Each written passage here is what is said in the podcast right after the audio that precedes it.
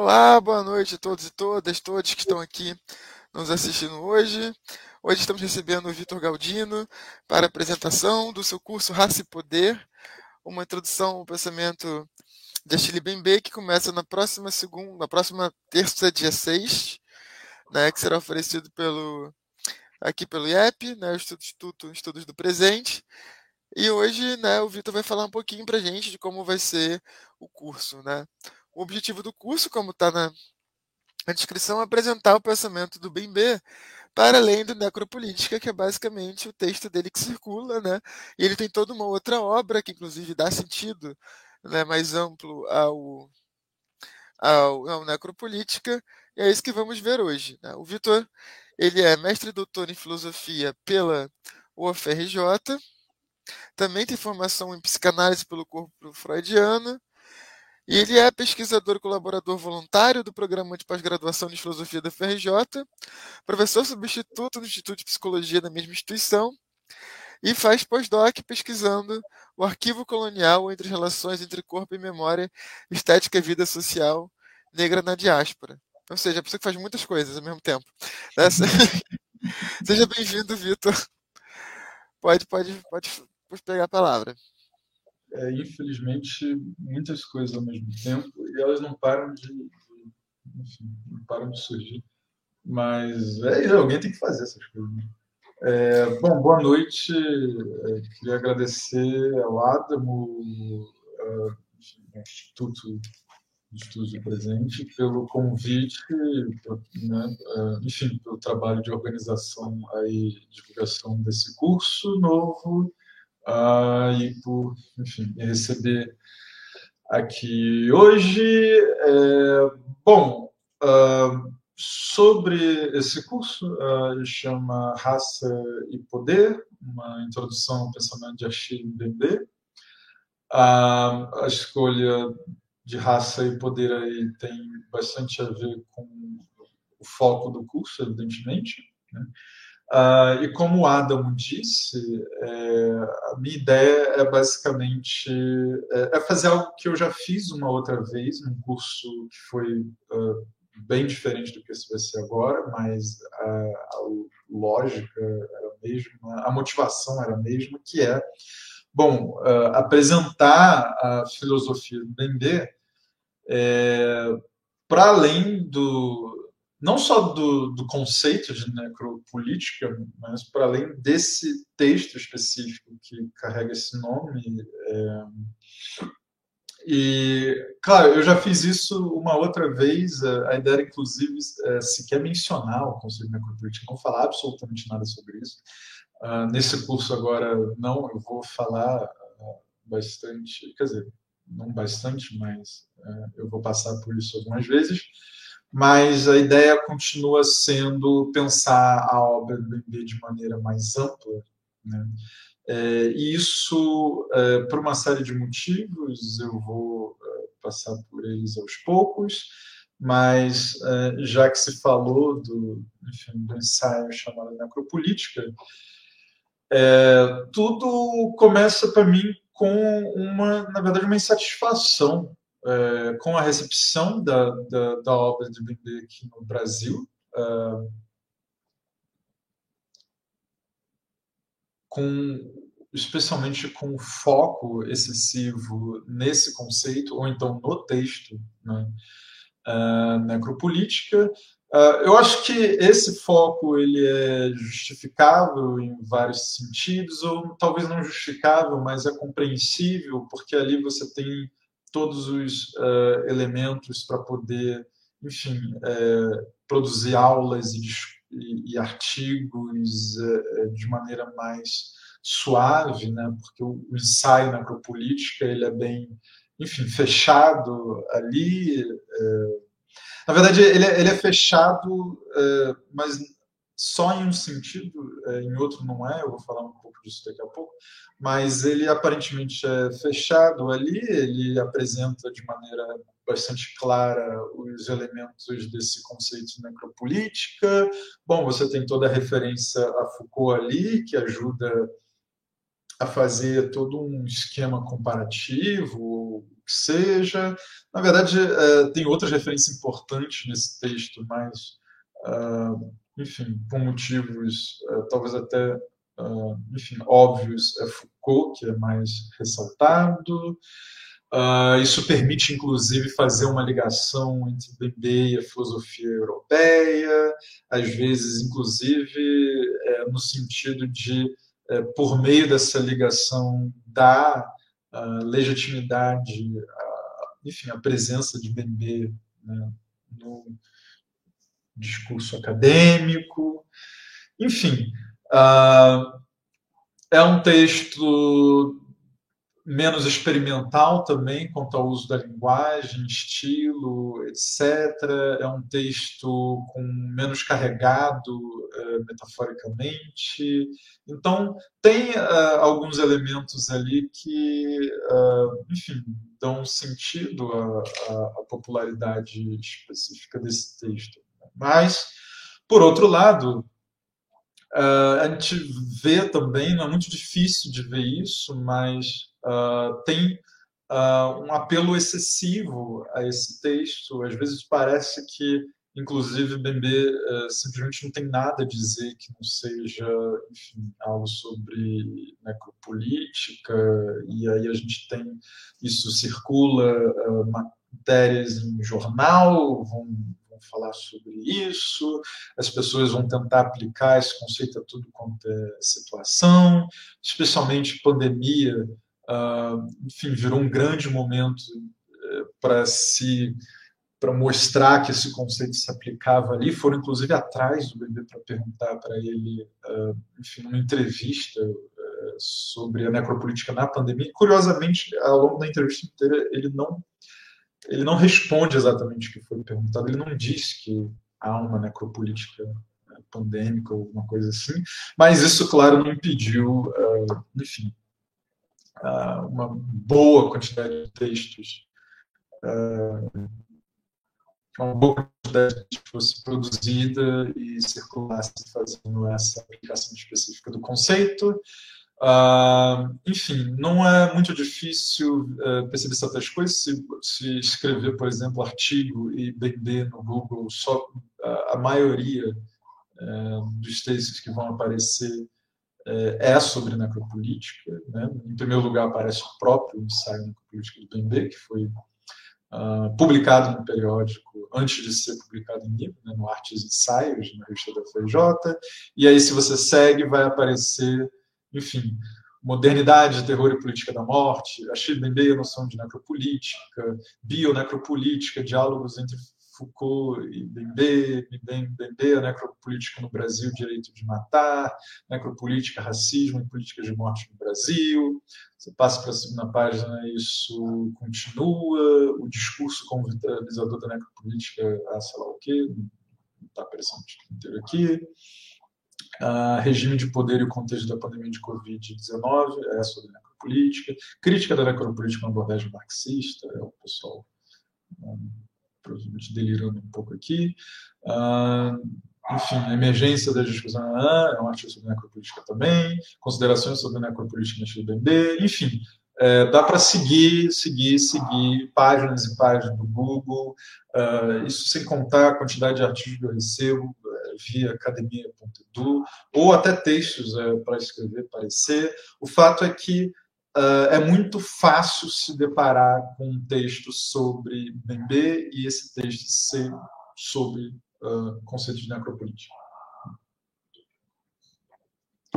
Inclusive, é, isso gera até uma, enfim, uma saturação mesmo, porque se você só parte desse ensaio uh, específico, não tem tanta coisa assim a se dizer sobre necropolítica. Uh, não por acaso a maioria dos textos produzidos uh, são explicações breves do conceito e o esforço de aplicar uma situação específica. Ah, ok, pandemia no Brasil. Ah, enfim, o que acontece numa, nas favelas do Rio de Janeiro e tudo mais. Uh, e até mesmo, e, e, aí a gente tem, é, enfim, vai se criando uma, uma situação em que Uh, se a gente procura sobre MB, a primeira coisa que a gente vai ver, e a maior parte das coisas que a gente vai ver é sobre isso, uh, em todo lugar, vídeos no YouTube, artigos, uh, as pessoas uh, incorporando isso em aulas na universidade, fora da universidade, e isso vai é, alimentando, é, enfim, uma disposição a, a a, tomar a obra de Bembe como se fosse, inclusive, é, só isso. Né? É, talvez seja um incômodo exagerado da minha parte, não sei, mas uh, é um incômodo que surgiu especialmente porque, uh, inclusive, esse não foi nem o primeiro texto que eu li dele, e, aliás, uh, nunca me pareceu, perto do resto do que ele escreve, um texto particularmente interessante. Né? O primeiro contato que eu tive foi com Crítica da Razão Negra, um livro que é, a primeira vez que eu abri me perturbou um pouco, deixei de lado, na verdade, por alguns meses.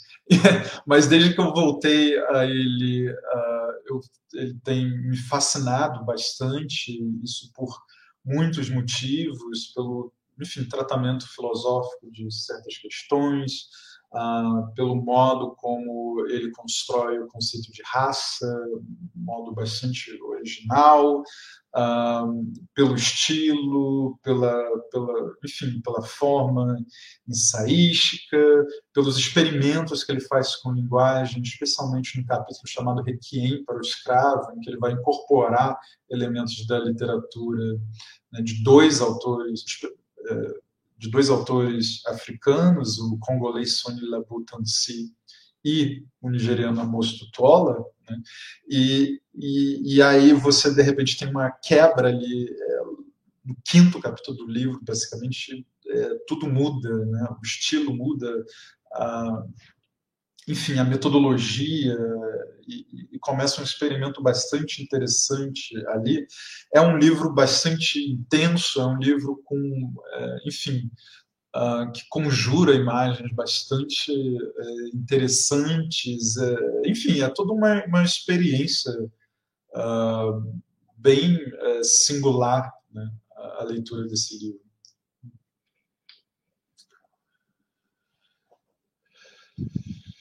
E, claro, tendo essa experiência, o que eu me perguntava é: bom, por que diabos as pessoas não estão falando mais disso daqui? Né? Isso é claramente um texto muito mais interessante que ensaio sobre necropolítica. Aqui tem, enfim, muita coisa. É um livro que você lê repetidas vezes e ainda assim vai encontrando, é, enfim, mais e mais coisas. É, é um livro que te, consegue te surpreender continuamente.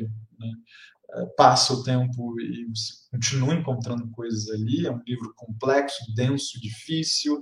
Enfim, ele, ele tem tudo que um, um bom e desafiador livro filosófico é, pode ter e tem que ter. Né? E, de novo, a, a minha, meu incômodo tinha a ver com o fato de que esse e outros livros que são uh, igualmente interessantes uh, não recebiam tanta atenção assim Uh, e, e, aí, é claro, a, a, gente começa a se perguntar certas coisas. Uh, a gente sabe, por exemplo, que uh, na, na universidade, mas também fora dela, se privilegia muito um modo de eh, enfim, representação eh, dos problemas eh, enfrentados pelas populações negras enfim, diaspóricas, é, que basicamente reduz uh, tudo a violência que essas pessoas sofrem. Né? Existe uma exploração contínua do sofrimento negro, da violência antinegra, e isso é, vai desde, é, enfim, o modo como isso é exposto na mídia até, às vezes, certa obsessão que acadêmicos têm em ficar repetidas vezes falando de como as pessoas negras são desumanizadas, como as pessoas negras sofrem tais e tais violências, como as pessoas negras, né, isso, isso, isso, são reduzidas a mera coisa, eh, são reduzidas a um não ser, são não sei o que lá. Enfim, é uma repetição é, bastante cansativa, né? É, é, de um enquadramento específico da, da existência negra, em que é, o que você vê é sempre violência, violência mais violência, né? como se não tivesse, na verdade, nada mais a se pensar, é, como se, por exemplo, pensar sobre raça fosse só pensar uh, violência, como se pensar a história negra fosse só pensar a história de uma série de violências, como, enfim, é, o que é, tem a ver com o que o próprio bebê chama de um paradigma da morte social, que muitas vezes orienta os trabalhos acadêmicos sobre, ah, enfim, os mesmos problemas que ele está tratando ali, né, sei lá, por exemplo, no Crítica da Razão Negra. Então ele vai dizer, olha, o que eu quero com minha escrita é escapar desse paradigma, né, esse paradigma em que a existência negra ela é, é definida desde o início como enfim, radicalmente distinta da existência branca, ela é, é, é apresentada é, de partida como uma, uma existência em que todos esses processos, é, que por conta de todos esses processos violentos de desumanização, coisificação, etc, etc, etc, por conta de tudo isso, ela, enfim, uh, é apartada da, da própria possibilidade de uma participação social, uh, enfim. É, né, isso tudo. Né, e, e, assim, é, o Bebê ele vai dizer isso, é, e ele tem razão, porque é, em muitos trabalhos, especialmente nos Estados Unidos, é, se pensa muito raça, pretitude, né, blackness. É, a partir desse paradigma da morte social, né, vamos falar sobre como a existência negra, ela, enfim, é, na sociedade que a gente tem, ou no mundo uh, que nós vivemos, uh, ela é uma existência diminuída, é uma existência violentada, enfim, e começa assim todo esse ciclo de representações, de enquadramentos da, da, da vida negra, como se, uh, em última instância, na verdade, não, não fosse vida, né? Como se não houvesse eh, nada além dessa relação contínua, sistemática com a morte. Né? E, bom, uh, e se a gente pega só o ensaio necropolítica, por ele ser focado nisso, né, como o nome mesmo já diz, uma política de morte, né, é, é, é claro, a gente não vai é, encontrar muita coisa ali, além de uma reafirmação desse tipo de enquadramento, apesar de é, apesar disso também ser um problema, porque o ensaio né, mesmo, ele nos traz é, muito mais do que a questão é, da morte. É, é, algumas pessoas às vezes falam uh, como se tudo que ele estivesse fazendo ali é nomear uma, uma enfim, uh, o assassinato de pessoas negras por parte do Estado, e não é sobre isso o texto. Uh, até porque, se fosse sobre isso, não precisava existir um texto e um conceito novo, porque isso já tem nome, você pode chamar de genocídio negro, né? você pode chamar de violência antinegra. Todas essas coisas já são muito bem nomeadas e trabalhadas, não há absolutamente nenhuma necessidade de um conceito para você falar uh, enfim, do modo como pessoas são mortas pelo Estado. Né? O que ele está tentando fazer, na verdade, é, é, e aí é daí que vem a parte mais interessante da, da assimilação que ele faz da forma Foucaultiana de pensar. Ele está tentando mostrar é, como, na verdade, para muito além do Estado, você tem a criação, é, enfim, de zonas em que uh, as pessoas ali presentes que vivem é, nesses lugares, é, que têm o seu cotidiano nesses lugares, é, o modo como elas são expostas a variadas formas de morte, né? o assassinato é só uma, né? variadas formas de morte, é, de tal forma que a existência é, delas é, envolve um, uma espécie de emaranhamento, né? Da forma de vida e essas várias formas de morrer. Mas para dizer isso, é, é, o interessante ali, o que o Bebê traz, é que é, isso não tem necessariamente a ver com o Estado, o Estado talvez se concentre, é, enfim, formas de matar e tudo mais, mas ele está falando de outras coisas, ele não está falando é, necessariamente de ações por parte de agentes institucionais do Estado e tudo mais, ele está falando de toda a indústria da segurança privada, ele está falando uh, de campos de refugiado, ele está falando de sistema carcerário, ele está falando de muita coisa ali, ele está falando de grupos mercenários, uh, ele está falando, em última instância, da militarização do próprio cotidiano. Né? Então, você precisa levar em consideração que o que importa ali não é simplesmente o fato de que pessoas morrem, mas o, o fato de que são criadas zonas onde há, uma suspensão da lei, dos direitos, zonas de ampla circulação de armas de fogo, zonas de uma militarização contínua, zonas que são fronteirizadas de tal forma que elas são de alguma maneira ou outra é, separadas do resto da sociedade e o principal mesmo são espaços construídos para naturalizar a necropolítica. Né? Então, o que tem interessante, por exemplo, no conceito de necropolítica é pensar, na verdade, a questão do espaço e da espacialidade. Enfim, eu não vou entrar muito nisso daqui, mas só para dar um exemplo de como uh, muitas vezes uh, o foco excessivo nessa ah, o Estado mata pessoas negras, genocídio negro, etc., isso deixa escapar, inclusive, o que o próprio ensaio na política traz ali como uma elaboração conceitual. Né? E, além disso, a gente tem esse outro problema maior, que é, bom, a obra de Bimbela não é sobre isso. Né? Ele mesmo faz questão de dizer que ele quer uh, fugir desse paradigma da morte uh, social, então ele é uma pessoa que está preocupado em escrever, na verdade, sobre as condições da própria vida. Né?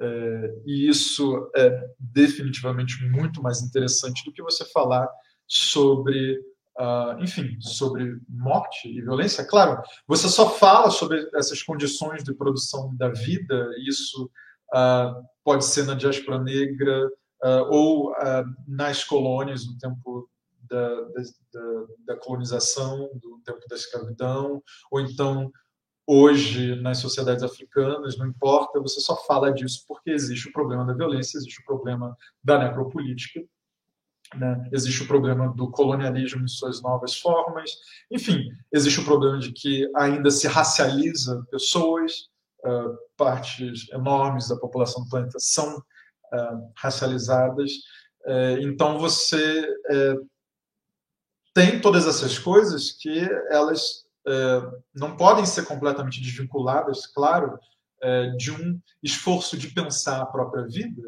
mas é, aí a questão toda é, ok, mas é, o que, que a gente escolhe dar atenção? É, quais são os enquadramentos que a gente escolhe né, para é, apresentar certos assuntos? Né? Qual a linguagem, inclusive, que a gente usa? tudo isso é bastante é, importante, porque senão é, pode parecer, né, e às vezes é, definitivamente parece, que certo interesse que é, existe, é, enfim, em falar da, da, da, existência negra é um interesse, na verdade, só em ficar repetindo os vários modos como essa existência é, é violada né? como se houvesse, no fim das contas, inclusive, uh, um tipo de gozo nisso. Né? E, e isso é uma coisa muito séria, a gente tem que prestar atenção nisso. É muito fácil é, se encontrar, de repente, numa posição em que a gente consome, por exemplo, imagens de violência antinegra como se a gente estivesse, enfim, consumindo qualquer outra forma de entretenimento né? Isso é um problema que ressurge toda vez que há, por exemplo, uma ação policial em algum lugar e, de repente, a gente tem essas fotos, esses vídeos, as pessoas te mandam esse material, elas dizem: olha isso que aconteceu, isso é terrível, às vezes sem nenhuma sensibilidade quanto ao fato de que você é pessoa negra e você talvez é, não queira ver aquilo ali, né? sem nenhuma sensibilidade quanto aos efeitos que aquilo ali pode, é, enfim, produzir em você. Então, uh, isso é uma questão muito séria, os modos como nós somos, às vezes, convocados a participar desse espetáculo de exposição da violência antinegra, e a gente tem que levar isso também para o discurso acadêmico, a gente tem que levar isso para nossas pesquisas. É claro, quem pesquisa essas coisas, evidentemente. Uh, isso é uma questão muito séria para mim, porque isso traz problemas éticos e metodológicos, uh, em última instância, uh, problemas epistemológicos até, porque eu preciso, por exemplo, descobrir uma forma de falar sobre certas coisas sem que isso seja reproduzir né, a espetacularização da violência antinegra. Né? Então, como é que eu faço isso?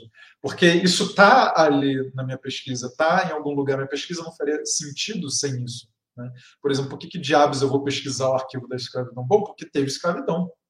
Né? É uma, é uma pesquisa que, é, desde o princípio, só faz sentido porque há ali uma violência, então eu não tenho como escapar disso, mas isso, por outro lado, não me desobriga no sentido de abandonar qualquer preocupação possível com a escrita, com a representação, com o enquadramento, com, enfim, modos de apresentação do objeto em geral, com, eh, com método, com uma série de eh, coisas, né? Não me desobriga de me preocupar com o fato de que eu estou apresentando algo ali, uh, enfim, pertinente às pessoas negras e eu preciso ter uma série de, de cuidados, né? O que, é que eu estou querendo exibir com isso, né? O que, que eu quero mostrar, o que, que eu quero fazer circular, é, que compromisso eu estou é, assumindo, é, enfim, com certas imagens e palavras, o que, que eu espero é, que, que, que aconteça com essas palavras e imagens, assim que eu colocar elas por aí. É, isso tudo é muito, muito, muito sério, e daí a minha preocupação de é, sempre enfatizar o quanto o Chibibe é muito mais do que uma pessoa que fala sobre as várias formas de matar pessoas negras. Né? Uh, ele fala bastante disso? Fala. Né? Fala. Uh, em diferentes livros. É, você vai ler Crítica da Razão Negra, esse assunto vai estar lá. Se ler, bom, óbvio, o ensaio necropolítica uh, vai estar lá. Se, enfim, Políticas da Inimizade, isso vai estar lá. Sobre a pós-colônia, não foi nem traduzido no Brasil ainda, mas vai estar lá. Aliás, uh, foi traduzido, eu e um amigo, Cláudio Medeiros, a gente traduziu um pedaço desse livro, uma parte ali chamada Sobre o Exterior do Mundo, saiu na última edição da revista Serrote. Né? Uh, esse texto que a gente traduziu, ele, bom, ele fala sobre violência. Né? É, então, o bebê é, ele fala sobre isso. Ele tem variadas formas de falar sobre isso. Elas uh, algumas fazem sentido num contexto, outras não. É, dependendo do livro, ele é, usa abordagens diferentes. Isso é uma coisa bastante interessante, porque ele está sempre experimentando, inclusive, com as formas de falar sobre violência, mas a obra dele não se resume a isso. E, ao mesmo tempo, a obra dele como um todo permite a gente entender melhor o tratamento que ele dá a essa uh, uh, a isso que ele chama de necropolítica. Né? Porque se a gente lê, sei lá, Sair da Grande Noite, a gente percebe como o problema da necropolítica se liga ao destino das sociedades africanas depois das independências. Né? É, se a gente lê Uh, enfim, um texto dele sobre os poderes do arquivo. A gente vai ver como a questão da necropolítica pode ser percebida ali agora uh, relacionada ao modo como o Estado lida com a memória e com o tempo. Uh, se a gente lê, não sei, é,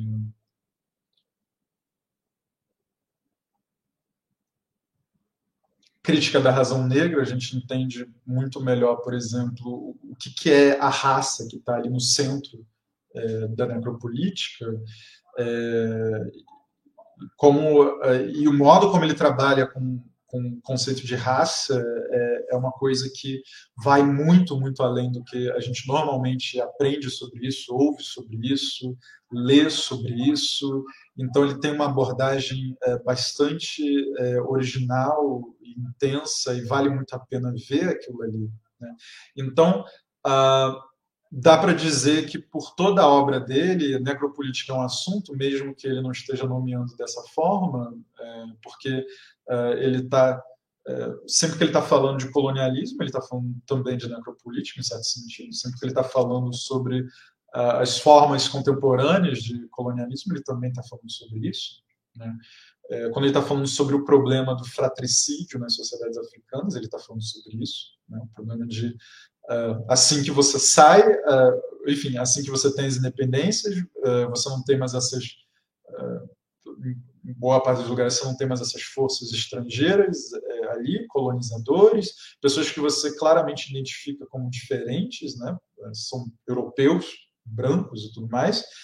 Agora você não tem mais essas pessoas, mas você tem todo o aparato né, político basicamente deixado ali, ele vai ser mobilizado por pessoas africanas, eventualmente, né? Então, agora você tem um outro problema: não é o colonizador que mata essa pessoa africana, são pessoas africanas matando umas às outras. Né? E isso é um problema muito sério para o porque esse sim é o maior desafio é, que vem, em última instância, da, da implementação de uma necropolítica no tempo da colonização, que é como é que você interrompe esse ciclo aparentemente infinito de violência. Né? Esse é o verdadeiro dilema ético. Né? Como você faz isso? Né? É, como você faz isso sem, inclusive, é, eventualmente acabar retomando é, essa violência agora numa nova versão ou alguma coisa assim? Né? Ou se a gente pega também a crítica da razão negra, ali a questão da necropolítica pode ser muito melhor relacionada com o capitalismo e essas duas coisas a gente pode usar para pensar no, no pós-independência também das sociedades africanas, no modo como algo permanece ali e é incorporado, assumido por, pelas pessoas africanas. Então, tem muitas coisas que podem ser ditas, por exemplo, se eu quiser fazer um texto sobre necropolítica, e elas não estão necessariamente no ensaio com esse nome, né? isso é uma questão. Por outro lado, na, a, além disso, na obra de Bembe como um todo, a gente encontra uh, uma série de outros assuntos né?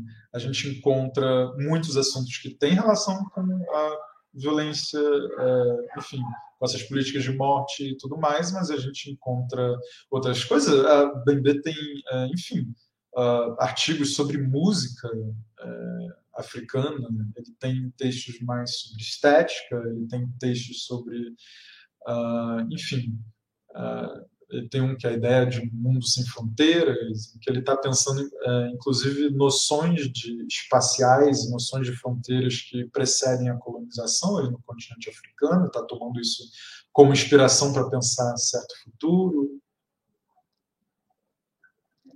Enfim, ele fala sobre arte, sobre literatura, ele fala sobre uh, linguagem. Ele tem textos até que são análises das caricaturas nos, sei lá, jornais do, é, camaroneses, caricaturas feitas sobre políticos autoritários. É, é uma obra bastante, é uma obra vasta, é bastante rica. Né? A gente encontra muita coisa interessante ali. Então, o, o que eu quero é, é óbvio, é, em quatro aulas eu não tenho como uh, oferecer toda essa riqueza para ninguém. Né? Talvez nem em um semestre inteiro de aulas eu conseguiria fazer isso, mas o que eu quero é basicamente trazer é, o bebê né, para além do ensaio necropolítico, para além também do conceito de é, necropolítica, né? é, trazer um bebê que está tentando pensar um futuro, um futuro inclusive onde não existirá mais a raça, uh, o bebê que está pensando formas novas de, de abordar o poder, né?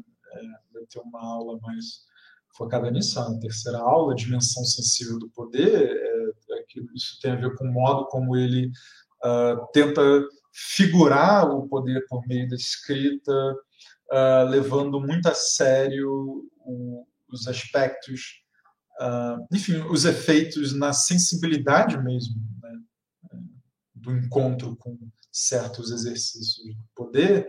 Uh, e fazendo isso, às vezes, ele, ele faz reconstruções muito interessantes é, de cenas, enfim, por exemplo, de uma violência colonial ou algo assim, mas são em que você consegue entender de outra forma o que, que é a experiência do poder Né? E isso vale a pena de se analisar, porque, é, como eu disse, né, ao, longo da obra inteira dele, a gente vai encontrar violência, a gente vai encontrar questão da morte, a gente vai encontrar é, tudo isso. Mas a gente pode também encontrar formas novas, formas interessantes de, de abordar isso, e a gente pode ir a lugares bastante é, interessantes, né?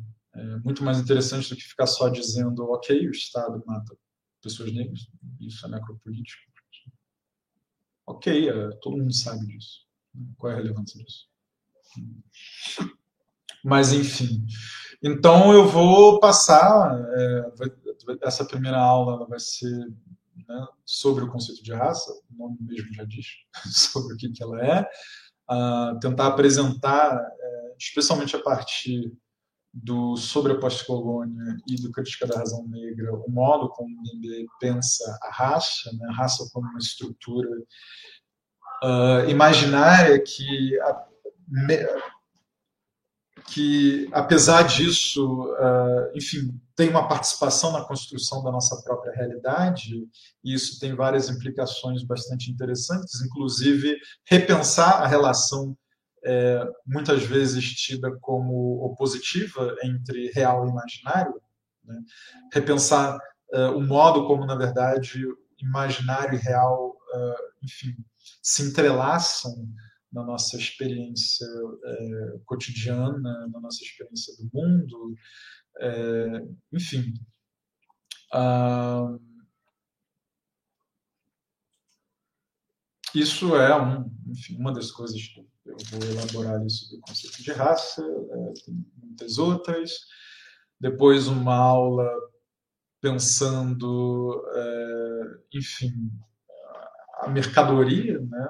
Ou melhor, na verdade, pensando capitalismo mesmo, é, e fazendo, eu vou tentar fazer todo um percurso para mostrar, é, para passar inclusive pelos problemas que Bembe enxerga nesse momento em que as colônias se tornam independentes, né, se tornam enfim, um novo tipo de sociedade ali, é, porque uh, uma das coisas que, que, preocupa bastante o Bembe é o modo como, uh, enfim, a colonização ela não foi só uma questão de domínio militar bruto, mas, é, e, e, claro, não está necessariamente uh, dizendo algo novo aí, mas ele vai chamar atenção para o modo como a colonização ela foi um empreendimento total. Né? Uh, não foi só, ah, ok, vamos ocupar isso aqui com um exército e vamos submeter as pessoas por meio de armas e coisas assim. Né? Mas a colonização para ele é a introdução de novas formas de desejar, não apenas de novos objetos de desejo, mas novas formas de desejar, é a introdução é, de uma série de novos elementos ali simbólicos, imaginários, é, enfim, tem muita coisa acontecendo é, e isso é fundamental para entender é, todos os problemas que surgem na transição para as sociedades africanas independentes e para entender depois toda a preocupação de Bembe com o modo como a violência é, continua é, ali no continente, né? só que agora né, entre irmãos, como ele vai dizer, né? entre Caim e Abel, usa esse exemplo. Uh, então a ideia é pensar ali tanto o, o, modo como, enfim, capitalismo e colonialismo são uh, ou talvez capitalismo e raça são indissociáveis em vários sentidos, mas apresentar também é, o que, que foi uh, o colonialismo uh, no sentido de desorganização e organização da psique das pessoas colonizadas, né? é, o que, que é, pode ter acontecido ali é, para que as, no momento em que as pessoas dizem não à, à colonização, elas, por um outro lado, né, uma parte delas vai dizer, por exemplo, sim ao acúmulo de propriedade, sim ao acúmulo de riquezas, sim, enfim, uma série de coisas nesse sentido. Né? Então, é, a ideia é pensar um pouco ali a é, dimensão, sei lá, afetiva do, do, da coisa toda, a dimensão psíquica, né? algo nesse sentido. Ah, e a terceira aula, como dito, ela vai ser bastante sobre eh, o modo como o Bembe aborda o conceito de poder.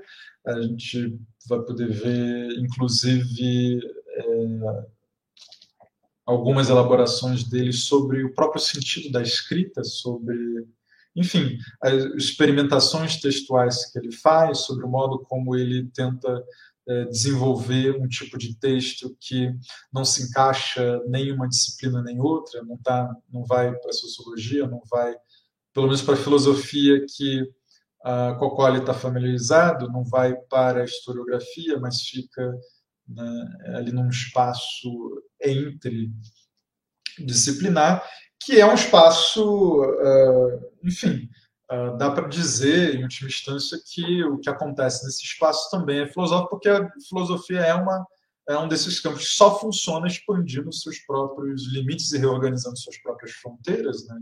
Então, uh, o fato de que, ah, ok, isso está sendo feito aqui e isso uh, não parece com as filosofias que a gente conhece, mas isso muitas vezes uh, acaba não significando nada com o passar do tempo, porque aquilo ali pode ser incorporado como filosofia também, é um campo aberto, é um campo sem definição, então dá para inclusive, aproveitar né, esse tipo de assunto para uh, fazer algumas elaborações sobre, sobre, o próprio campo filosófico, como o Bembe se encaixa aí, o que, que ele está trazendo para esse campo, que inovações, que experimentos, né, é, o que, que, tem ali na, na obra dele que a gente pode, inclusive, uh, inclusive tomar como um desafio para repensar uma série de coisas, né? repensar a escrita, repensar, repensar a metodologia e tudo mais. Uh, e por fim, estou uh, falando tudo de maneira bem resumida, até porque se eu não falar de maneira bem resumida, eu vou começar a dar a aula aqui e aí não vai fazer, nada mais vai fazer sentido. E, por fim, é, a quarta aula tem esse tema de eclosão do mundo. Esse é um dos, das expressões que o Bembe usa quando ele está pensando no futuro, é, que a gente pode chamar de verdadeiramente pós-colonial, né? ou, ou, também não, né? pós-colonial talvez já não seja mais uma palavra, mas, por exemplo, pós-racial, né? um futuro em que é, tudo aquilo que foi elaborado em conjunto com a raça, né, como um instrumento de guerra, né, tudo isso vai perder o sentido. Então, que tipo de futuro é esse? Né? Como que é, pode minimamente se encaminhar na direção de algo assim? Então, nessa aula eu vou trazer um bebê mais otimista, mas que é um otimista nada ingênuo, que está bem ciente de que os problemas a serem enfrentados é, para que é, a gente realmente tenha um outro tipo de futuro, em algum momento, são problemas muito, muito, muito complicados, são problemas é, que dão a sensação mesmo de que são insolúveis, né? Gente, problemas que nos deixam uh, numa situação de angústia, numa situação de desorientação, porque parece que eles só vão ser resolvidos é, a partir de uma iniciativa em escala global é, de reconstrução da realidade que a gente conhece. E é exatamente nesses termos que o bebê está pensando. Né? Está pensando, uh, enfim, no modo como é, já não existe muito muita alternativa, dados os vários problemas que a gente enfrenta hoje, as várias crises que a gente enfrenta hoje, não existe mais é, muita alternativa além de um esforço massivo de transformação, né? um, esforço em nome da vida. Então, para essa aula, uh, vai ser interessante pensar né, que tipo de vida é essa que o Bembe está, está uh, pensando, o que, que, que ele está, que sentido da vida é esse que ele valoriza, é, e talvez até uh, ver é, como ele talvez esteja contribuindo para, enfim, para a própria visão de futuro que ele tem. Uh, e claro, uh, também está no título da Eclosão do Mundo, então uh, vai falar sobre mundo, né, sobre o modo como ele pensa mundo, o conceito de mundo e tudo mais. Né. Ele não é um desses filósofos que fala, por exemplo, de vários mundos. Ele tem um texto, inclusive, em que ele afirma só existe apenas um mundo. E isso é, é uma forma de polêmica dele, é, é uma forma também de uh, enfatizar o fato de que nós temos que uh, pensar né, uma grande comunidade global né, é, que seja capaz de enfrentar problemas que têm uma escala global. Né? Ele é um, um filósofo que está sempre pensando contra a lógica da separação, da divisão, né? pensando nas formas como nós, na verdade, podemos construir laços é, que atravessam fronteiras e tudo mais. Então, é, as preocupações dele com o futuro envolvem as preocupações com a possibilidade de uma convivência é, construtiva, colaborativa, harmoniosa entre uh, todo mundo que está no mesmo mundo. Né? É, enfim, uh, esses são os temas uh, das aulas. De novo, estou falando isso tudo de maneira bem, bem resumida, condensada.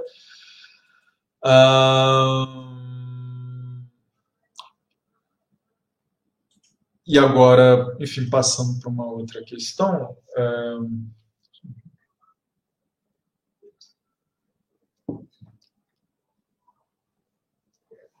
ou talvez não passando necessariamente, mas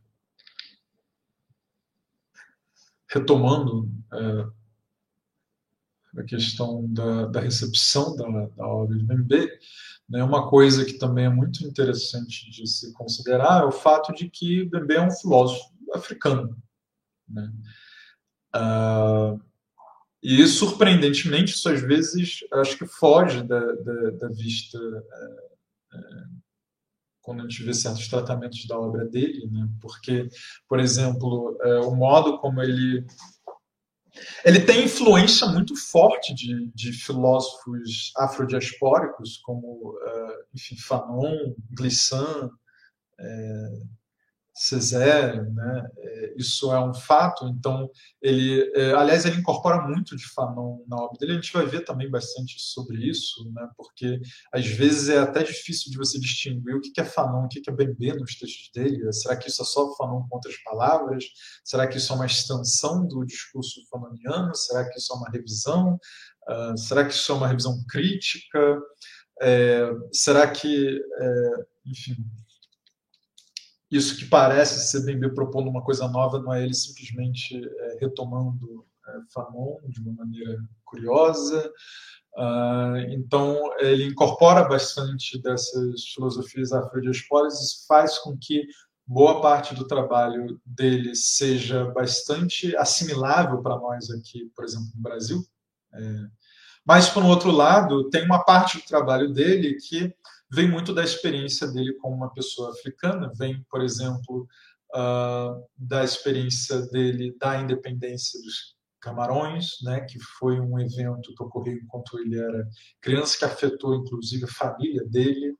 É, né, ele teve parentes é, assassinados é, pelo grupo que, que, tomou o poder e passou a perseguir politicamente é, outros grupos que lutaram também pela independência, pela descolonização e tudo mais.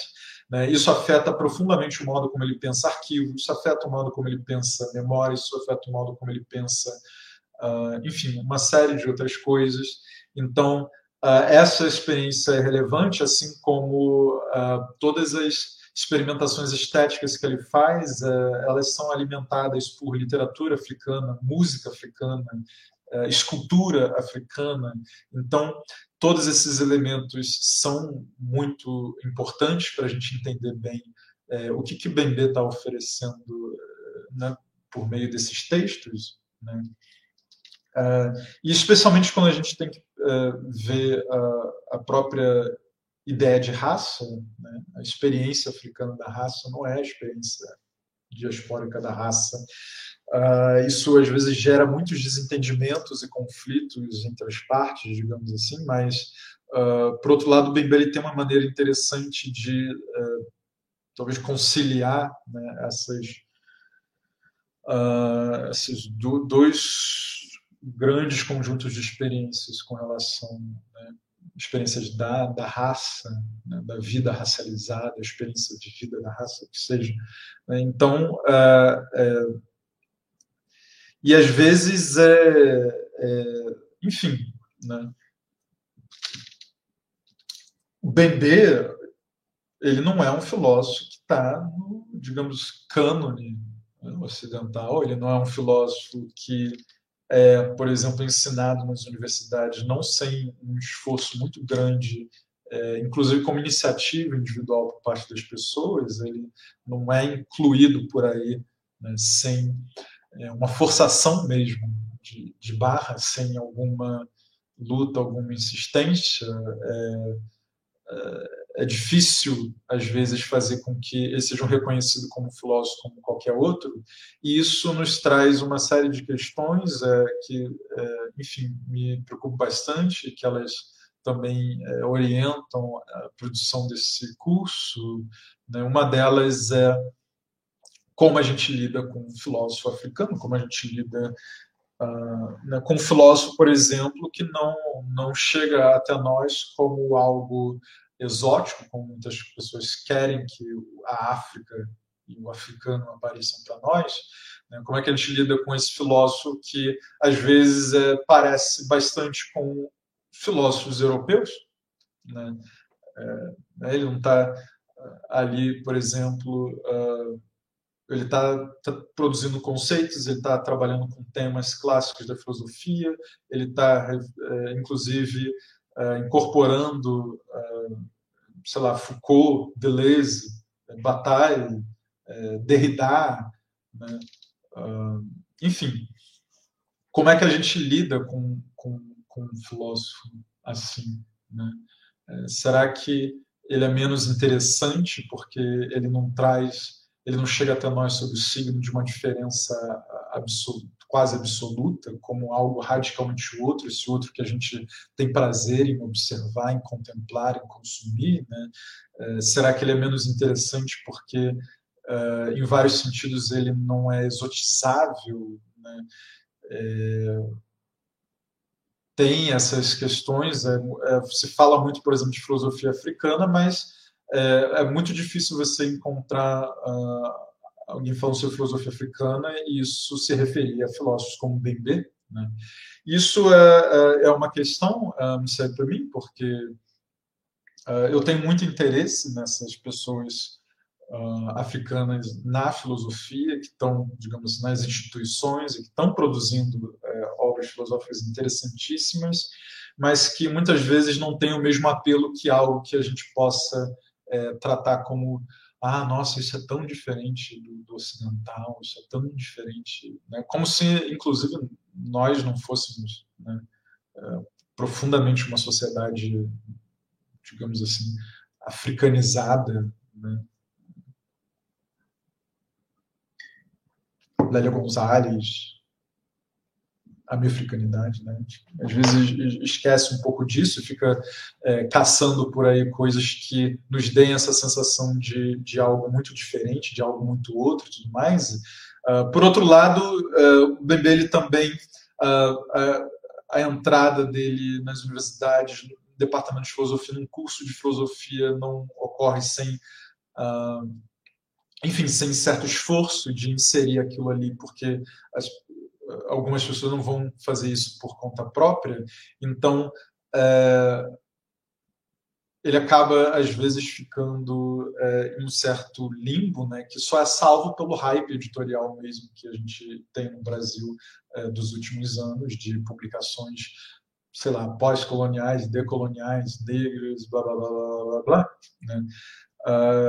E também todo esse hype em torno do conceito de, de necropolítica, porque vejam uma forma é, bonita de falar sobre como pessoas negras estão se fudendo. Né? Então uh, a gente precisa, eu diria eu, né? claro, a gente precisa, ninguém precisa fazer porra nenhuma, né? mas enfim, o que eu penso é que a gente precisa é, começar a levar mais a sério o Bembe como filósofo, inclusive como filósofo africano, a gente tem que tratar a obra dele como a gente trata, por exemplo, a obra de Foucault. Né? Vamos lá, vamos analisar as notas de rodapé, sei lá, que estão na porra da página 49. Vamos é, ficar destrinchando cada frase, vamos é, pensar esses conceitos, vamos é, mapear aqui as referências de Bembe, vamos ver o que, que ele leu, vamos ver, enfim, vamos ver cada coisinha obsessivamente, sem parar, vamos usar o mesmo tratamento que a gente uh, para a filosofia uh, europeia, filosofia estadunidense, filosofia ocidental em geral, vamos, vamos fazer a mesma coisa com um filósofo africano, né? vamos ler mesmo aquilo ali. Né? Por isso que é muito importante para mim é, trabalhar num curso é, que venha dessa motivação de mostrar bem para além é, da necropolítica, para além de um homem negro que vem nos dar um nome é, interessante para falar de como as pessoas negras são violentadas, né?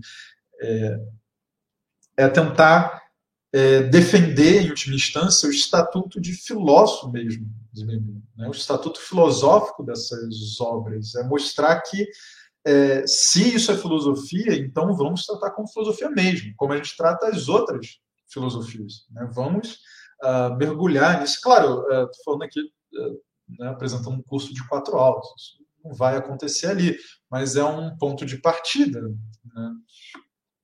e é também um curso bastante panorâmico, né? tentar basicamente mostrar a obra do Bembe montando um quebra-cabeças, porque ele tem uma escrita meio dispersa, ensaística. os próprios livros eles não necessariamente têm uma unidade temática, alguma coisa assim, eles são coleções de ensaios.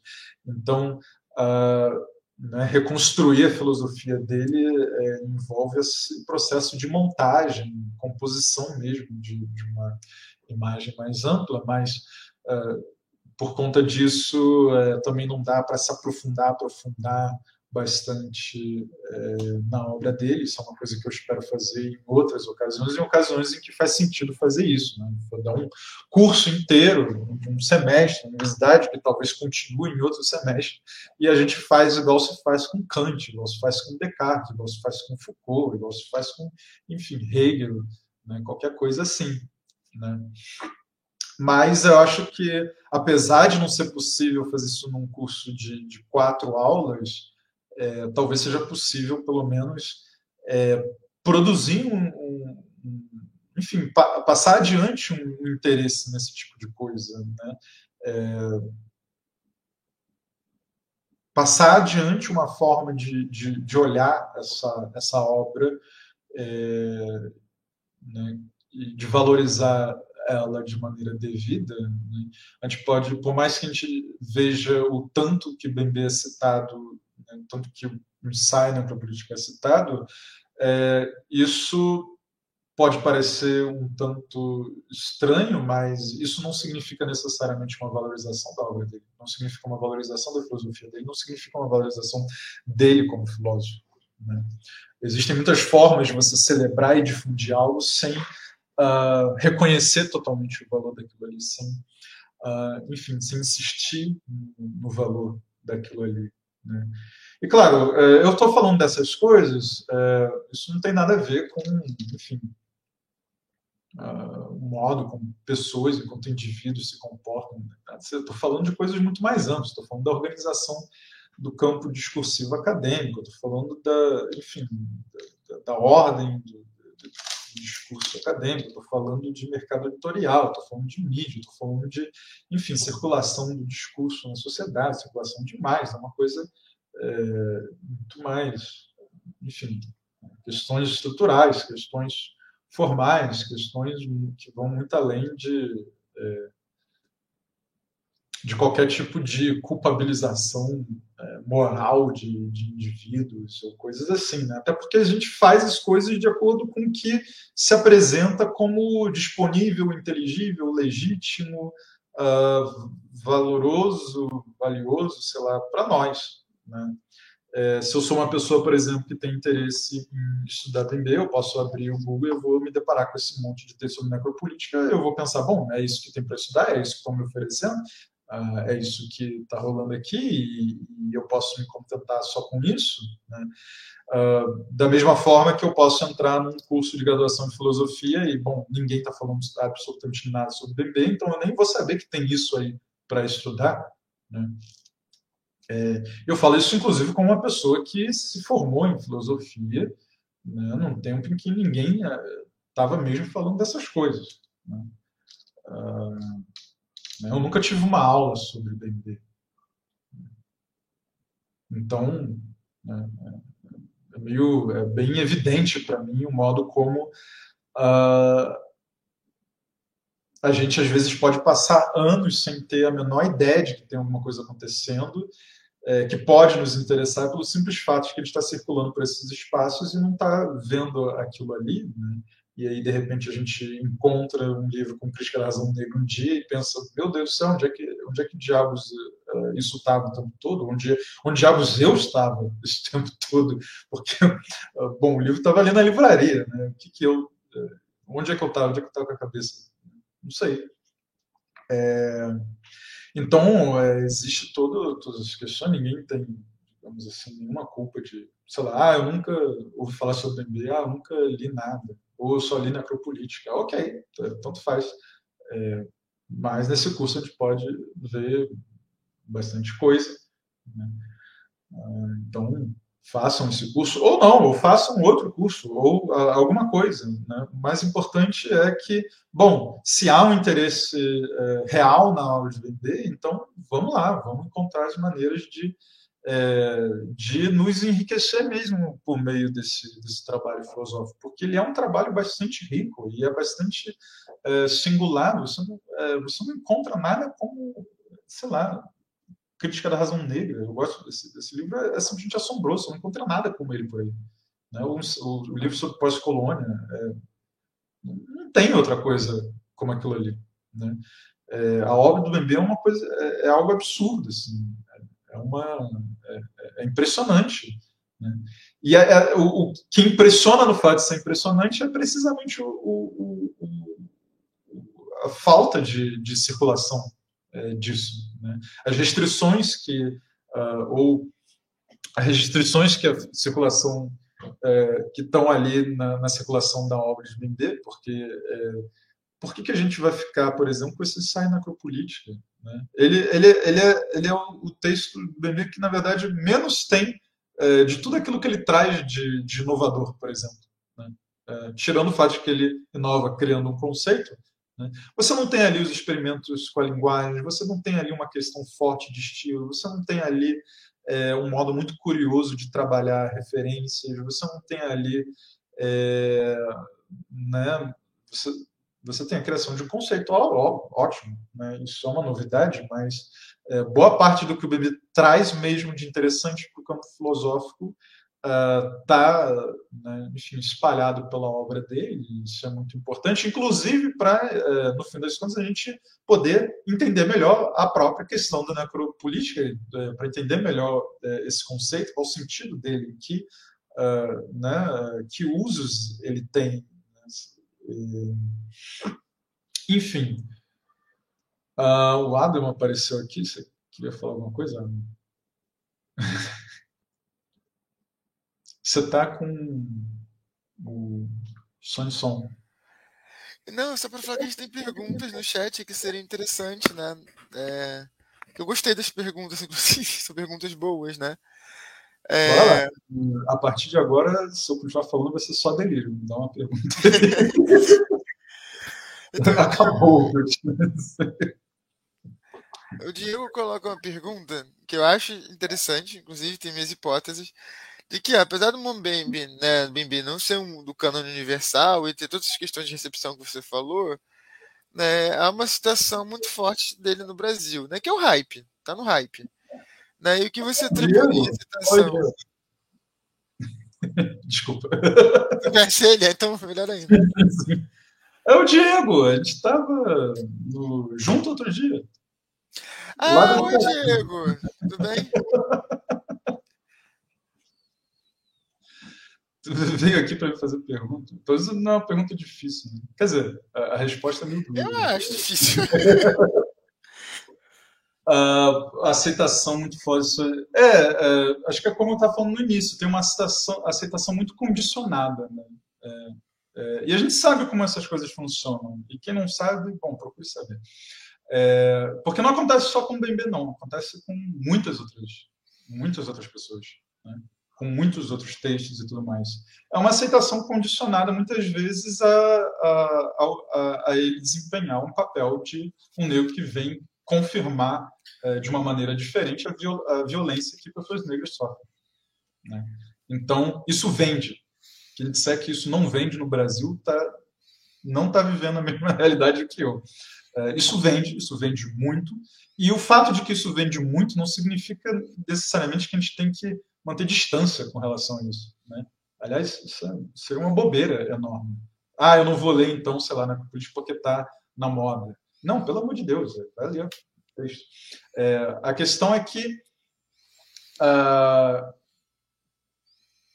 a gente tem essas formas muito condicionadas de fazer é, circular. Né? Tanto que, bom, a gente tem várias obras dele publicadas aqui no Brasil. Onde que está, é, enfim, uma quantidade absurda de artigos é, em cima desses vários textos. Por que necropolítica de novo e de novo e de novo? É, onde estão os textos sobre, uh, sei lá, a escrita do Bembe? Né? Sobre as referências literárias dele? Onde estão os textos sobre uh, o, o, modo como ele transita entre disciplinas? Onde estão os textos sobre metodologia? Onde estão os textos sobre uh, o modo como ele pensa a relação entre linguagem e seu objeto quando esse objeto é a raça? Onde é que está, por exemplo, o Bembe falando sobre imaginário? Onde está o Bembe falando sobre, uh, sei lá, sobre música congolesa? Eu gosto tanto de falar sobre isso. Né? Uh, tem muita coisa ali. Uh, enfim. Uh, aliás, eu não consigo ler a, a, aqui na tela a, o comentário inteiro do Diego. Eu acabei só vendo as duas Não, mas é a continuação desse, né? É, que é falando que o Bembe tem uma aceitação que acho que é diferente, né? Na, na, no contexto francês, no contexto francófono, e que, né, de certo modo, a aceitação poderia ser por fato de vivermos num país eminentemente racista, é, e que, beleza, pode ser uma das razões para aceitação, mas para o Diego parece superficial. E eu concordo com isso também, né? Acho que não é bem por isso. A explicação que você deu é melhor. Não é, porque é superficial falar que é só porque o Brasil é racista está consumindo essa literatura né, de crítica ao racismo, né? Acho que concordo com, com o Diego nessa colocação. Mas é só não, complementar. É, é, por isso, eu estou falando que isso ajuda uh, uh, numa circulação condicionada. É, exatamente. É, agora, é, por outro lado, você, se você for pegar né, uma, um racismo mais pesado, as pessoas não vão querer ler o Gandhi. É, exato. Vão, vão dizer, foda-se. Comunismo! É, Comunismo! Então, tem pessoas que você vai ver que criticam, às vezes, inclusive sem ler, por uma indisposição mesmo com o fato de que é um filósofo africano. Né? Isso vai acontecer. Né? Por outro lado, a gente tem é, uma outra questão que é é, por que, que se fala tanto de morte né, e de violência? Porque, na verdade, esse não é um problema é, que tem a ver com o bebê. É, ele é um problema, por exemplo, que tem a ver com a nossa mídia, ele é um problema que tem a ver com as nossas formas de é, denúncia progressista da violência. Né? É uma forma como se construi, inclusive, um discurso uh, de esquerda, uh, a imaginação uh, de esquerda no Brasil. Você tem uma, às vezes, parece que é uma obsessão com a morte, com a violência. Né? É, e às vezes uma coisa bem, é, né, uma obsessão em, em, ficar destrinchando isso, falando de maneira muito minuciosa como as pessoas negras sofrem. Né? E a questão é, bom, ok, mas uh, no meio disso tudo, às vezes que o Bembe está uh, falando, inclusive sobre violência, sobre colonialismo, etc., ele está tentando falar uma outra coisa, que é como, na verdade, se, uh, as pessoas negras, as pessoas escravizadas, por exemplo, puderam construir as condições para uma vida que não se resumia aquilo que o colonialismo pretendeu, né? é, como elas, na verdade, constroem é, algo diferente e vamos pensar essas construções, vamos, inclusive, é, é fazer uma filosofia que se alimente dessas construções. Né? Então, é, é, muito difícil não ver certo hype como mais, um, mais uma volta dessa obsessão em falar de como as pessoas sofrem. Né? É, por outro lado, a gente sabe que é, essas questões é, no Brasil elas, elas são muito estranhas e ambíguas, né? porque não é como se fosse simplesmente ah, as pessoas são terríveis e por isso elas só querem falar desse assunto, né? porque senão elas não estariam de novo falando sobre bebê, né? É, em última instância. Né? A minha questão é mais sobre por que, que chama é, é, mais atenção né? um discurso sobre, sei lá, necropolítica que um discurso sobre outra coisa. Uhum. O que é uma experiência muito cansativa, para ser bem sincero, porque as pessoas te procuram para você ficar falando sobre isso o tempo todo. Né? As pessoas querem que você comente o último caso de uh, assassinato policial numa favela. As pessoas querem te mostrar isso, elas querem te mostrar, querem que você veja o vídeo, querem que você comente depois. Né? Ou então, falar de, sei lá, acontece, eu sei isso, é, conversar com pessoas, influencers, né? negros e coisas assim. A pressão é, diária que as pessoas sofrem no sentido de comente este caso de racismo, comente este caso de racismo, comente este caso de violência, comente este caso de violência. E às vezes a pessoa está é, basicamente olhando tudo isso e falando, gente, eu sou uma das vítimas dessa violência. Né? É, e agora é como se uh, vocês estivessem jogando tudo isso em cima de mim, me cobrando alguma coisa, sendo que talvez eu só queira não olhar porra nenhuma uh, durante o dia inteiro. Talvez eu só queira uh, esquecer que isso existe por um momento, porque isso me afeta intimamente. Né? Então, para mim, isso é uma coisa muito séria, né? o modo como se insiste nisso. Né? Inclusive, às vezes, sem Uh, sem pensar no fato de que talvez as pessoas é, não queiram falar sobre isso. Uhum. É claro, se eu chego e dou uma aula sobre isso, alguém faz uma pergunta sobre isso, isso é um, uma coisa diferente. Agora, se eu estou simplesmente, sei lá, vivendo e. Ah, mas o que. Ah, você viu o novo caso de racismo? Não sei o que eu. Você tá, foda-se, não quero saber disso. Né? Então, isso afeta muitas coisas na nossa vida. Isso, é como eu disse, isso afeta circulação de imagens, na, é, isso tem a ver com circulação de imagens na mídia, isso tem a ver com discursos de denúncia progressista, isso tem a ver com o modo, com, uh, com as extrações que a gente faz da, da obra, uh, enfim, de obras filosóficas, literárias também, né?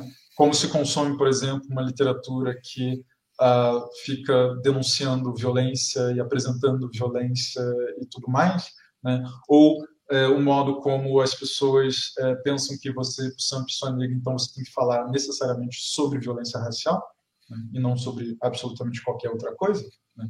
Então, acho que isso tudo afeta uh, a nossa atenção.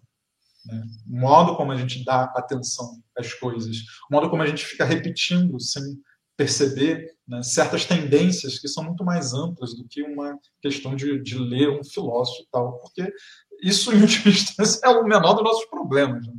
É, é, muito pior né, o modo como circulam imagens violentas do que, sei lá. É, quer dizer, não, às vezes é, né, é, é, ok, muito pior, mas às vezes é, é, bastante cansativo ficar recebendo um monte de artigos sobre necropolítica. Né? Que ficam dizendo lá, olha como as pessoas negras morrem, olha como as pessoas negras sofrem, olha como as pessoas. Eu assim, pelo amor de Deus, por que eu tenho que ler isso 50 vezes, sabe? eu poderia não ter lido nenhuma e minha vida uh, seria a mesma, exatamente a mesma, porque as pessoas estão dizendo, olha, e aí tem uma redução do próprio conceito, né, como se fosse simplesmente uma questão de, olha como é que o Estado mata pessoas negras. Eu falo, bom, desculpa, eu sei disso. Você não acha, Vitor, que o seu próximo do movimento que a Said Hartman tenta fazer? Que é justamente, né, ela argumenta no Vênus em duas peles, acho que também no do Vidas Rebeldes, justamente que essa fetichização da violência contra pessoas negras nessa denúncia é uma forma de inscrevê-las perpetuamente no lugar da violência. É, eu acho que você está falando. É, essa minha preocupação com esse tipo de coisa vem da leitura de Hatman, é, especial, em primeiro lugar, dos cenas de sujeição, né, no começo, quando ela fala sobre a questão da violência espetacular e tudo mais, uh, e depois também lendo, é, e aí é muito importante, inclusive, para minha pesquisa sobre arquivo, porque é sobre arquivo da escravidão, então Hartmann é uma referência importante, não só Hartmann, Cristina Sharp, é, também apresenta preocupações interessantes sobre essa coisa, né, a Catherine McKittrick, é, sobre exatamente o que você falou, sobre como a gente coloca continuamente pessoas no lugar onde, na verdade, a gente já encontrou elas. Por exemplo, no Arquivo da Escravidão. O que é o Arquivo da Escravidão? Né? É uma vasta documentação sobre circulação de mercadorias. Então, como é que a gente pensa, vai reconstruir a história usando apenas isso? Vai tentar encontrar no arquivo algo além disso e que talvez subverta isso? Ou a gente vai produzir, então, uma espécie de contraficção que opera né, em confronto né, é, ali é, com relação a essa ficção é, que transforma a pessoa racializada em mercadoria? Né? Então, o que, que a gente faz com isso? São questões metodológicas, são questões que também são bastante éticas, porque de respeito ao tipo de trabalho que você quer colocar no mundo. Né? Então, essa minha preocupação, ela de fato veio, é, veio da Hartmann. Foi, é, inclusive, a primeira vez que eu é, parei e coloquei, digamos, em palavras complexas, uma coisa que já está um pouco ali intuitiva na experiência, você começa a se incomodar com certos discursos, você começa a se incomodar com a circulação de certas imagens, e aí um dia eu abri esse livro e estava lá, eu falei, ah, ok, aí eu abri outro livro, ah, mais ok ainda. Né? Fica a ideia de a gente fazer uma live aqui sobre a Hartmann um dia. Seria, seria maneiro eu tenho um material bom para. Eu escrevi até uma resenha sobre o livro dela, Vidas uh, Rebeldes, Belos Experimentos. Não foi publicado ainda, mas uh, eu tenho bastante material se vocês quiserem um dia. É, vamos marcar. Vamos ver se mais alguma pergunta. Eu gostei muito do Vidas Rebeldes, assim. É um dos poucos livros teóricos que me fez chorar. Assim. Então, Cara, esse, esse livro é uma experiência completamente absurda. Assim. Não, é avassalador. Emoção. É um desses poucos livros que, é, enfim, transforma você completamente. É, mas se perguntou se tem outros, outros textos além do Necropolítica né, e da Razão Negra, você já falou bastante disso. Ah, mas se perguntou né, sobre outros textos traduzidos em português, né? além do necropolítica e do, uh, da crítica da razão negra. Mas você já falou de vários, né? Desse, se pudesse dar um resumão é, Sim, é... Tem em português tem tem pela mesma editora, na, Necropolítica ele está na editora Menos Um e está também na revista Arte e Ensaios. Tem Crítica da Razão Negra, tá, pela editora Menos Um. Tem Sair da Grande Noite, uh, pela editora Vozes, tem Brutalismo, né, um dos mais recentes dele, pela Menos Um também. Uh, tem um trecho do De la Postcolonie, né, sobre a pós-colônia, na revista Serrote, que eu junto com Cláudio Medeiros. Tem uh, Políticas da Inimizade, também em menos um. Ah, agora eu não consigo lembrar de cabeça, talvez um. Enfim, tem alguns artigos é, mais curtos, tem, sei lá, desde o texto dele foram. Né, é... Quer dizer, tem entrevistas né, traduzidas uh, de artigos, eu não estou lembrando exatamente. Mas, enfim, tem muita coisa e tem muita coisa não traduzida que está só em francês, tem algumas coisas que estão em inglês, mas em português mesmo a gente tem basicamente isso. É, é muito difícil dizer qual o tema desses livros, né? porque o Bembe tem uma escrita que vai passando de um tema para outro.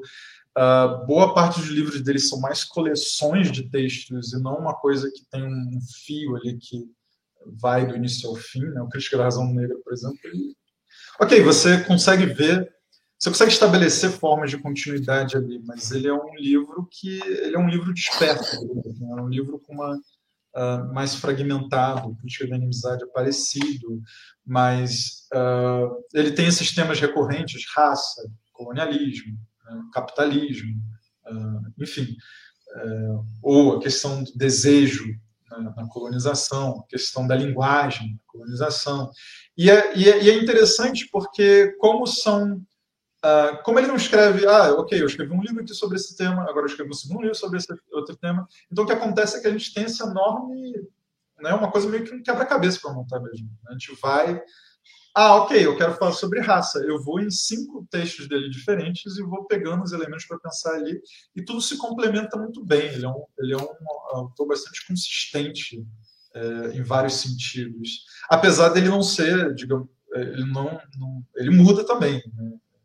de um tempo para o outro, de um livro para o outro, ele, uh, enfim, é, varia algumas coisas, mas é, para pegar um único tema, às vezes é interessante é você pegar esses vários livros e, e, e tentar construir ali uma, uma, imagem. É um exercício muito interessante que eu gosto muito de fazer, isso que eu vou fazer no curso, isso que eu faço escrevendo artigos sobre B, em aulas sobre B em geral, porque uh, né, quando você precisa fazer uma apresentação mais panorâmica, né, você acaba tendo que é, ficar pulando de livro em livro. Às vezes tem um livro, ele só numa página está falando do assunto, mas no outro ele está falando durante 50 páginas.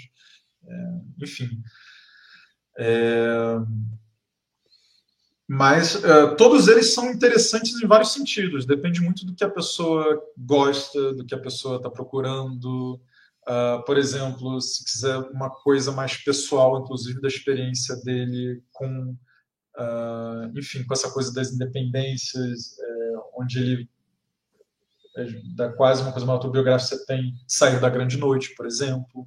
Mas uh, Sair da Grande Noite também é um texto que tem várias referências interessantes que ele traz para pensar a questão do futuro, né, como, sei lá, Glissant, como Jean-Luc Nancy, uh, se você quer uma coisa mais experimental, bem doida mesmo, tem parte de Crítica da Razão Negra, tem sobre a pós-colônia, que infelizmente não está tudo traduzido no Brasil, mas que, aliás, tem textos que são completamente, completamente loucos. Assim. tem, tem uma outra forma de, de, escrever. Ele mesmo diz, ele é, esse aqui é um texto mais, é uma coisa mais onírica, e aí você tem, e aí você entra num, num turbilhão de imagens e símbolos e metáforas ali, é, que aí já não tem nada a ver, por exemplo, com, você, com o que acontece quando você lê um ensaio sobre necropolítica, que é uma coisa um pouco mais séria, um pouco mais. Né, é, séria é uma palavra horrível para isso. Né? É, é, de acordo com o que se né? sério na academia. Né? Mais fechadinho, é, né? Tem argumentos, né? Começa meio fim. É, ele, ele lembra um artigo normal acadêmico que você leria de qualquer outra pessoa. Né? É, é, o tipo de coisa que tem muito mais aceitação. Aliás, isso também é uma coisa, né? Boa parte do, do da aceitação né? tem muito a ver com a própria forma do texto. Né? Ali é onde ele está sendo menos ousado, menos arriscado, é onde ele está sendo né, o acadêmico mais comportado possível, apesar de ser um texto bastante polêmico. Né? Agora, se você pega uh, Crítica da Razão Negra, tem um capítulo inteiro incorporando uh, elementos de, literatura africana para compor ali, uma escrita. Uh, ela, ela é, para dizer de maneira muito simples, ela não é o que é normalmente aceitável na universidade. Ponto final. A não ser que você faça um curso de arte. ah, ok, na letras é aceitável. Tá, ok, na letras é aceitável porque ele tem. Uh, mas uh, é, não, é, não, é, nada difícil imaginar a reação que um texto desse vai receber por parte, por parte de muitas pessoas na universidade, departamento de filosofia, ou, ou até de, sei lá, de história, sociologia, ciências sociais. Né? É, ou uh, o próprio sobre a pós-colônia, tem coisas ali que é, elas simplesmente não são aceitáveis. Ele sabe disso, ele está fazendo exatamente por isso. Porque ele está tentando. Uma das grandes uh, questões dele é como é que eu encontro uma forma de falar das coisas que escape as disciplinas que, uh, tradicionais aqui. As disciplinas, inclusive, nas quais eu me formei, porque ele tem né, uma formação multidisciplinar. Né? Então, é, às vezes, é, o que ele está querendo é exatamente desafiar certas fronteiras, certas preconcepções sobre como deve ser um texto, Uh, e ele vai fazer o quê? É, bom, então, se, sei lá, na sociologia, na historiografia, ou até mesmo na filosofia eu não estou encontrando o que eu preciso, eu vou ouvir música. Eu vou ler literatura. Né? É isso que ele faz. Né? E isso, às vezes, traz um resultado que é, é surpreendente, que é muito, obviamente, algo que seria facilmente rejeitado por uma pessoa com uma cabeça, digamos assim, mais tradicional, mais, uh, enfim, mais presa a certa normalidade acadêmica. Assim, né? é, por isso que eu acho que até vale a pena. As linhas das fronteiras acadêmicas. Oi? Até por isso que vale a pena um curso como esse, porque justamente é, a inovação estilística traz certa dificuldade de entendimento, né? Porque a gente é formado no formato. Né? No formato é, é, é, então, um curso como esse que vai juntar as pontas é uma coisa útil. Dá para compreender a obra. É... Cara, assim, eu, eu, não, eu, eu não vou mentir, não. É difícil pra caralho. É. é uma coisa que, assim, é, tem textos dele que eu não entendi até hoje. E, obviamente, eles não vão entrar no curso, porque eu vou dizer, cara, eu não, eu não sei do que ele está falando. Ele diz que isso é um texto sobre Fanon e ele está falando de, sei lá, tá reelaborando de maneira simbólica a história da crucificação de Jesus. Eu falei, cara, eu não sei do que você está falando. Não, é, não tem como. Eu, eu super entendo esse sentimento, né? Eu fiz doutorado em Deleuze, super entendo. É, ele, ele é muito deleuziano. Isso é uma das coisas, às vezes, meio tristes do, do foco necropolítica, é porque Bembe fica preso a Foucault. Bembe é Foucaultiano em vários sentidos? Sim. Foucault é importante, é, inclusive, para a gente pegar o modo como Deleuze pensa poder? Sim. Mas, o, mas a, na verdade, Deleuze é uma inspiração muito maior para ele. É a inspiração dele, inclusive, para a escrita. Ele tira o, um, um adjetivo para a escrita dele, escrita figural, é, de Deleuze, do texto dele sobre a pintura de Bacon, né, quando ele está falando sobre figura. É daí que ele, ele tira um modo de nomear a própria escrita dele. E ele vai falar coisas, por exemplo, olha, é, eu aprendi uh, tal coisa com Fanon, aí ele vai falar uns nomes da literatura africana e ele bota lá no final, beleza. e aí você fica assim, cara, o que, o que. E às vezes as referências que ele faz são coisas que eu falo assim, cara, eu não entendo isso no Deleuze, e eu não vou entender isso aqui agora. Então vamos deixar isso para outro dia. É. Mas então, gente, alguém tem mas mais alguma é, questão? Muito, muito complicado, mas é isso, a gente vai fazer um esforço, né? Uh, claro, eu não vou ficar trazendo coisas que eu não tenho a menor ideia do que eu estou falando, eu vou trazer as coisas que tenho mais segurança, porque eu pesquiso né, sobre isso. Mas tem coisas ali que demoram muito mais tempo. Daqui a uns cinco anos eu volto e faço um outro curso. Como esse texto único dele sobre o Panon. Né? É, Membi episódio 2, continuação, né? Mas assim, é uma experiência, uma experiência muito doida. Vão lá e leiam esse negócio. Também só tem francês e inglês no mundo. Uh, essa parte do livro, mas é uma experiência diferente, assim, né? Acho que vale a pena, mesmo sem entender nada. Não, é, porque, exato, textos que por mais que não, eles não se dão no registro propriamente cognitivo, apesar de ter ali, né, conceitos e tal, eles primeiro nos cativam pelo registro, né, estilístico, retórico, e depois, já cativado, que a gente vai se preocupar em entender, e aí vai mergulhar, vai pesquisar, vai ver as referências, né. Ah, o próprio Crítica da Razão Negra, meu livro preferido. Ele é um livro que ele é muito difícil por conta de estilo, por conta de incorporação de elementos literários, por conta das metáforas. Às vezes você tem que passar muito tempo tentando entender qual é o sentido de certa metáfora. E às vezes o que você tem que entender é que você está preocupado demais com o entendimento. E o Bebê sabe disso. Né? Tem entrevista que ele vai dizer: olha, eu não escrevo só para falar o entendimento. Né? Eu não estou tentando transmitir uma abstração para você. Às vezes eu escrevo para ele, ele usa mas uma, ele fala é, para tocar diretamente sobre o sistema nervoso. Ou então ele fala é uma escrita que é para tocar de alguma forma. Ele não quer necessariamente ou, é, ser entendido como a gente normalmente entende um texto é, é teórico. Né? Às vezes ele, ele fala também, um texto ele tem que falar com o corpo em sua totalidade, por exemplo. Às vezes, pra, sobre alguns livros ele fala isso. É um, é, é, ele vai falar, é como a música, ela tem que mexer com o corpo inteiro. Né? E não só com um entendimento, né? uma coisa mais abstrata que eu vou desbravar esse conceito e tudo mais. Né? e às vezes, então, o que a gente tem que entender é que a gente está se forçando a entender uma coisa que talvez exija outra experiência do texto. Né? Uma experiência que a gente, é, às vezes, já tem familiaridade, porque a gente tem ela, por exemplo, nas artes, na literatura, e a gente só talvez não espere encontrar isso num, num livro desse, mas está lá de qualquer forma. Né? Então vai fazer o quê? Sim. É, gente, alguém mais tem mais uma pergunta? Se ninguém tiver, já são quase 11 horas da noite. Agradeço a presença de todos e todas que ficaram até aqui. Lembrando, o curso começa na próxima semana, ainda dá tempo de se inscrever. É, nós estamos com muita demanda de bolsas, então a sua inscrição contribui para que a gente possa dar mais bolsa para alunos cotistas e, e, pessoas negras em geral que solicitaram. É, e qualquer informação ou dúvida vocês podem tirar pelo nosso e-mail ou Instagram, arroba estudos do presente, né, arroba gmail, arroba estudos do presente Instagram e estudos do presente arroba gmail é o, é, é o nosso, nosso e-mail. Então, vou encerrar aqui a transmissão. Obrigado, Vitor, pela presença. Obrigado, Transi Hub, por mais essa parceria aqui com o IEP. E espero que a gente se encontre no, no curso na próxima terça, porque eu, inclusive, vou fazer o curso também. Não vou só produzir, estou super interessado. Também vou assistir as aulas, né? Inclusive, tô... e agora fico com mais vontade ainda de assistir mesmo. Então, boa noite, gente. Obrigado, pessoal. Boa noite. Bebam bastante água. da higiene do sono. Uh, a, vida, a vida não é só ficar estudando filosofia, não. Mas a melhor parte da é a parte que ficamos estudando filosofia. Já dizia Sócrates. É isso aí. Boa noite, gente. É, boa noite.